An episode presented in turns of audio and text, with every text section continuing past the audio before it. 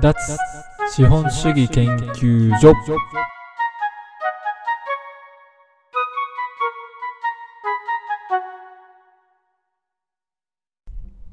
2021年3月24日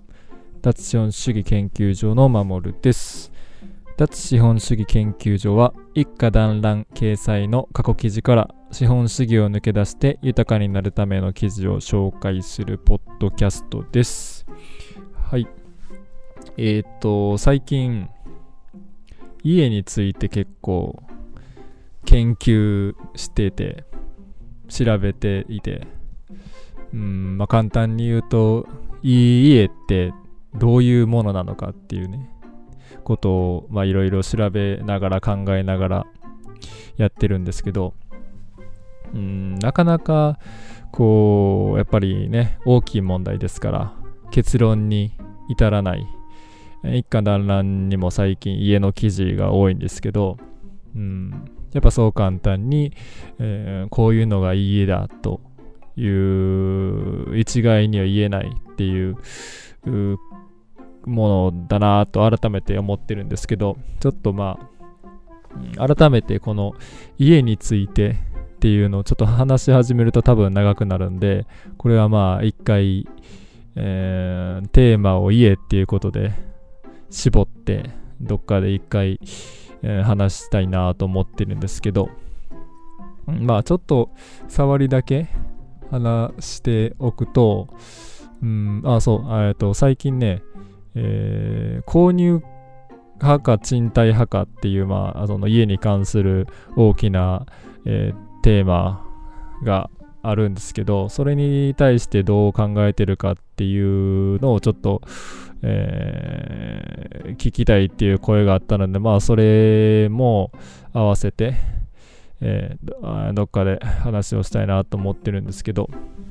うん、まあその買うか借りるかっていうのは別にしてどういう家がいいかっていう話で最近がね高気密高断熱っていうのがまあ一般的になってきていわゆるその隙間風の一切ない。で外との温度差え？ー、外の暑い寒いを完全にシャットアウトするこう管理された空間を作るっていう家ですね。が一般的なんですけどじゃあそれが本当にいいのかっていうところ。うん。うんそのね完璧にすればいいんですよ。もちろん。完璧にすれば、えー、確かに快適な空間に、なるんですけどその環境がいつまで続くかっていうのが問題があって家ってやっぱり劣化するじゃないですか、うん、最初きちっとね作ったとしてもうーんその使ってる材料がいつまでも持つものではない。例えばビニールが劣化して、えー、破けが出てくるとかっていうのを考えるといつまでも完璧なわけじゃないのでその完璧なものにちょっとこう劣化によるなんですかね損傷というかっていうのが出てくると一気にダメな家になってしまうのでこれはね、うん、完璧を目指すかゆえの欠陥っていう問題があるので高気密高断熱が、えー、一番だとは簡単には言えないっていうのをちょっと最近考え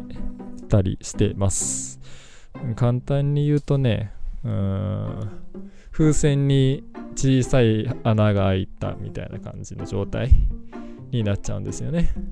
うん、ってなったらうん、最初からその完璧を目指してない昔ながらの日本の家古民いわゆる古民家みたいなのがいいかっていう風になるんですけどでもやっぱり古民家はね隙間風ありありなんで確かにこう常に換気されていて空気が滞ることないし、えー、やさ人には優しいかもしれないですけどまあその断熱っていうね概念はもうもうないに等しいですから当然寒い。冬はとにかく寒い。夏はねどっちかというとその夏涼しく過ごすための作りになってるので夏はまあまあうーんもう住めなくはない。どっちかというとまあ涼しい感じ涼しい環境にはなるんですけど冬はもう本当に耐えしのぐっていう感じ。昔の人もそうしてたと思うんですけど耐えしのぐ家になってしまってるんでまあそのね工夫すれば死にはしないって言ってしまえばまあそれまでなんですけど、本当にこう快適さを求めるというのであればその古民家もうーんいいえとは言い切れないっていうとこですね。にちょっと行き着いていて。じゃあその間があるのかどうなのか。古民家をねあの断熱工事するっていうのも流行りではあるんですけどこれもまたねうんこう中途半端な断熱っていうのはかなり危ないっていう問題もありいやーこれはね、うん、難しいですね。うーんまあまあこれ以上話すとちょっと本当に長くなるんでまあこのぐらいにして。えー、っと、記事の紹介いきます。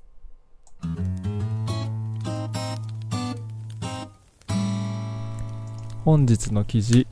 2019年8月17日、タイトル、地獄の車社会、公共交通にお金を投入しない日本にうんざり。一家に一台はもはや当たり前となった自動車。1996年に1世帯あたり普及している台数が初めて1台を超えて現在までそれを下回ったことはありません自動車が普及すると同時に事故も増えました。どれだけ燃費が良くなってもドライバーの技術が向上することはありません。自動ブレーキが搭載されても車の死角がなくなることはありません。そもそも車というのは一般個人がブンブン走らせていい乗り物ではないと私は思ってます。少し操作を誤るだけで簡単に人が命を落とすようなものがこれだけ普及しているのって、えー、異常ですよね、うん、車批判を押しだすと、えー、止まらなくなってしまうんで、まあ、それに関しては、えー、まあ、このぐらいにしておいてそもそもなぜここまで自家用車が普及してしまったのかということを考える必要があります。答えは簡単で、えー、国そして企業が儲かるからですね。道が渋滞しようが事故が増えようが一家に1台と言って、えー、売ってしまえば企業はどんどん儲かります。1台が、えー、ある程度の金額で高価な上に一度買ったら手放すっていうことが難しいので、えー、定期的に買い替えが発生する。ので、え、ビジネスとしてはすごく優秀ですね。で、まあ、事故はどうしても起こってしまうんですけどその事故が多い方がむしろ儲かるっていうのはうん考えるとかなりこうなんですかね黒い話になってしまうんですけどまあそういうことになっていますと。で、うん、資本主義社会経済成長万歳っていう日本ではどうしてもそういう風になってしまうんですけども人間の豊かさを第一に考えれば一家に一台の車なんて全く必要なものではありません。目指すべきは自家用車を必要としない公共交通が存在する社会です。今の日本は自家用車ありきで公共交通が整備されていて、一般個人による運転を減らして渋滞とか、えー、事故を何とかして減らすために国一体となって公共交通を育てようという雰囲気ではありません。やれ利用者が少ない赤字だと言って公共交通の運営をやめてしまう社会ですね、どっちかというと。で、うんその利利用者が少なくって赤字でっていうふうに言うんですけどそもそもその公公共交通で利益を出そうとするのが間違いなんですね。交通っていうのはうん手段ですよね。目的ではない。電車に乗ることが目的の人なんてほとんどいないですよね。目的の場所とセットで成り立っているビジネスです。なのに採算は交通の部分だけで合わせようとしてます。それってちょっと無理な話ですよね。採算が合わなくてもこのうん交通機関はこの地域とこの場所を結ぶために必要なものだというものなのであれば税金を投入して本数を減らさず運営し続けなくてはいけないです。でもほとんどの場合は利用者が減って採算が取れないので本数を減らす。で本数を減らすと当然もっと利用者が減りますよね。不便ですから。でもっと赤字になってで最終的には廃止になるっていう流れが多いですね。で、えー、自己自家用車頼りの社会にますます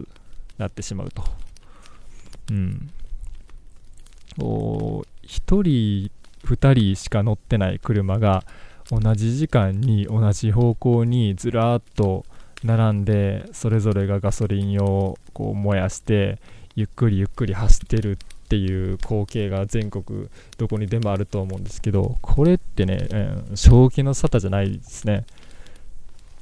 もうここまで車頼りの経済が確立しまって確立してしまっているので日本ではこうこれを変えていこうっていうのは難しいとは思うんですけど例えばね、うん、地域ごとにそういうまあ車がなくても生活できるこうなんていうか生活圏っていうんですかねっていうのを作っていこうという取り組みをすれば実現できなくはないんじゃないかなと思うんですけどなんとかねうん車がもうちょっとなくなっていけば、うんもうちょっといい社会になるんじゃないかなと個人的には思ってるんですけど、という記事でございます。うん、車批判の記事っていうのはまあ結構書いてて、で、えー、もっと前に車はこの世からなくなるべきだと思うっていう記事を書いてこれ結構こう反響があってまあそういう同じように思っている人がまあたくさんいるんだなっていうのは思ってるんですけど私個人的には、えー、車は軽トラを1台持っていてで、うん、まあ最低限使う家を直したりするのに材料を運んだりとか。で、まあ、買い物に使ったりとかっていうのはするにはするんですけどまあ乗るのは最低限にしようっていうのでまあ1台持ってるんですけど。で今な田舎なんてね一家に1台どころか1人1台っていう状況ですからこれはねうんなかなかひどいですね。まああのー、仕事に乗っていくってなるとどうしても必要になるんでしょうね。でまあ私の場合は車、えー、仕事に乗っていくっていうことはないのでとりあえずまあその軽トラ1台で間に合っているんですけどこの車を持たずに過ごすっていうのは今の日本では結構、うん、大変多分。私の場合はそもそも車が嫌いっていうのがあるので、まあ、そういう風にできてますけどそういう嫌いっていう感情がない人だとかなり、うん、ストレスになるんじゃないかなっていうのは思うんですけど。で、もう一つ思うのが、車がなくても生活していける地域ですというふうに歌ってしまえば割とそこに住みたい人っているんじゃないかなっていうのも、まあ、これもあの一回記事に書いたことがあるんですけどそんなこともも思ってみたりとにかく、うん、車は本当に資本主義社会の象徴とも言えるなと思ってます。だから車を手放すっていうことは脱資本主義につながると、うん、車もね、うん、さっきの家の話じゃないですけど持つのか借りるのかっていう議論もあってまあその借りて借りて済ますっていう人は家とは違って車はかなり少数派ではあるんですけど、うん、個人的には全然、うん、なくはない選択肢だなと思ってて。うんその車がなくても暮らしていけるような便利なところっていうのは家賃が比較的高いですよね。ただその車を持たないっていう持たないでいることによるその費用の何ですか、え、費用がかからないっていうことを考えればあんまりそのトータルで費用が大きいっていうことにはならないんじゃないかなと思ってるんですね。まあ、車はね、持ってるだけで、えー、税金もかかりますから、なんなら、その、いちいちタクシーを借りるっていう、タクシーを使うっていうのでも、コスト的には、あその、乗る頻度にももちろんよりますけど、検討する余地はあるんじゃないかなと。うん、そういうのも、こう、日々考えながら、なるべく車を使わないでいいようにいつかは本当にもう車なしで行けるようにっていうのを、うん、考えてますねうんまあ田舎になればなるほどその車の必要性っていうのは出てくるんでしょうけど田舎こそね、うん、車が走ってない方が魅力的ではありますよね。うん、この、うん、矛盾というか、うん、ありますね。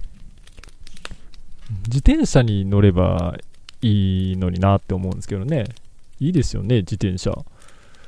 エネルギーいらないですしね。うん、気持ちいいじゃないですか。早いし。こう、車手放して自転車乗ろうっていう記事も書きましたけど、うん、私は完全に自転車に乗っている割合の方が多いですね。うん、だから、自転車を、自転車で買い物に行けるっていう生活圏が作れればいいですね。うん、という、はい、記事紹介でした。えー、では、お便りいきます。本日のお便りは、あんころもちさん。10代男性です。10歳男性です。どうして勉強しないといけないんですか？というお便りです。はい。まあ長くなりそうなお便りですね。どうして勉強しないといけないのか。という。うん。まず一つ言えることはこの疑問にたどり着くという時点で、えー、ものを考える力がある子だっていうことですね。うん。まあ、それは置いといて、どうして勉強しないといけないのか。という理由は、うんまあ、大きくは2つありますと。えー、まず1つは、親がそう決めたからっていう理由ですね。子供は、うん、親に育ててもらっていると。なのである程度やっぱり親の方針に従う必要がある。必要があるというかまあ必然的にそうなる。なので親が勉強しましょう。学校行きましょうという方針であればそれに従って勉強をせざるを得ないですねそれが、うん、理由の一つですと。で、えー、2つ目が、うん、他にやることがないからですね。うん、まあ子供ってね、そんなやることないでしょ。ね、仕事するわけではなしに。まあそれは遊びは遊びやりますけど、ね、日中じゃあ誰と遊ぶんですかっていうことになるじゃないですか。ね、そのなんかうん手に職があるわけでもないし、ね、だ逆に言えば他にやることがあるやる価値のあることがある子であれば別にね勉強しなくてもいいんじゃないですかと思いますね。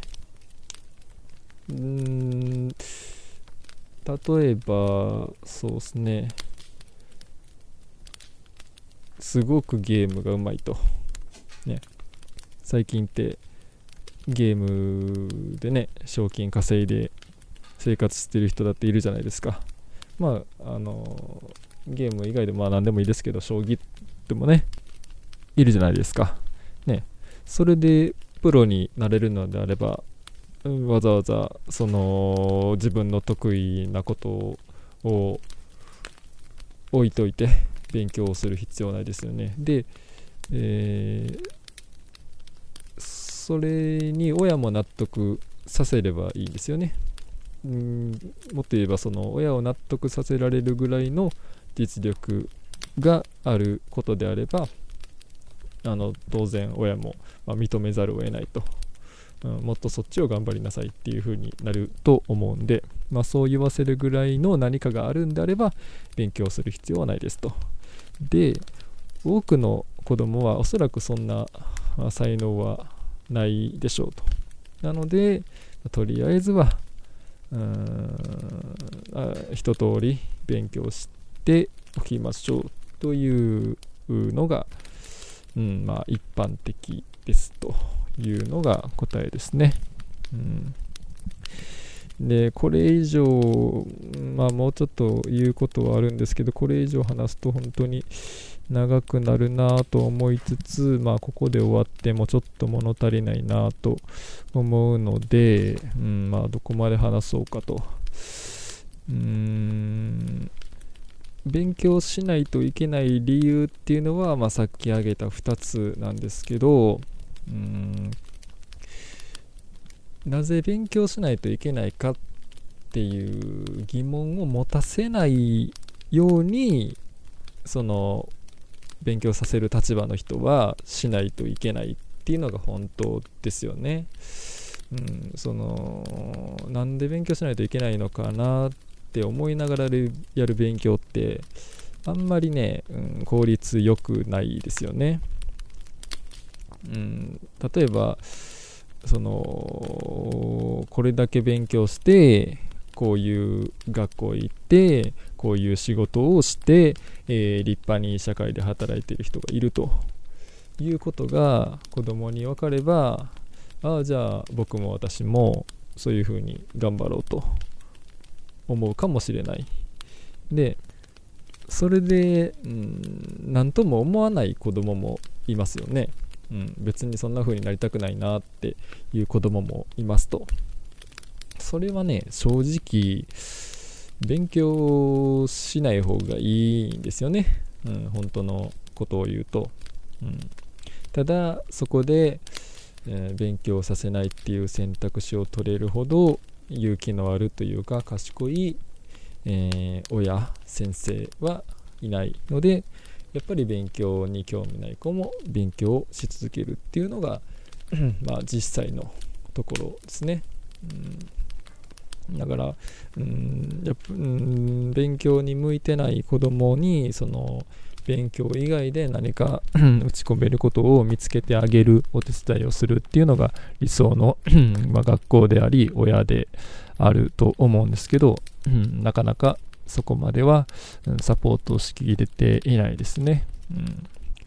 私の話をしておくと、私はまあ、あの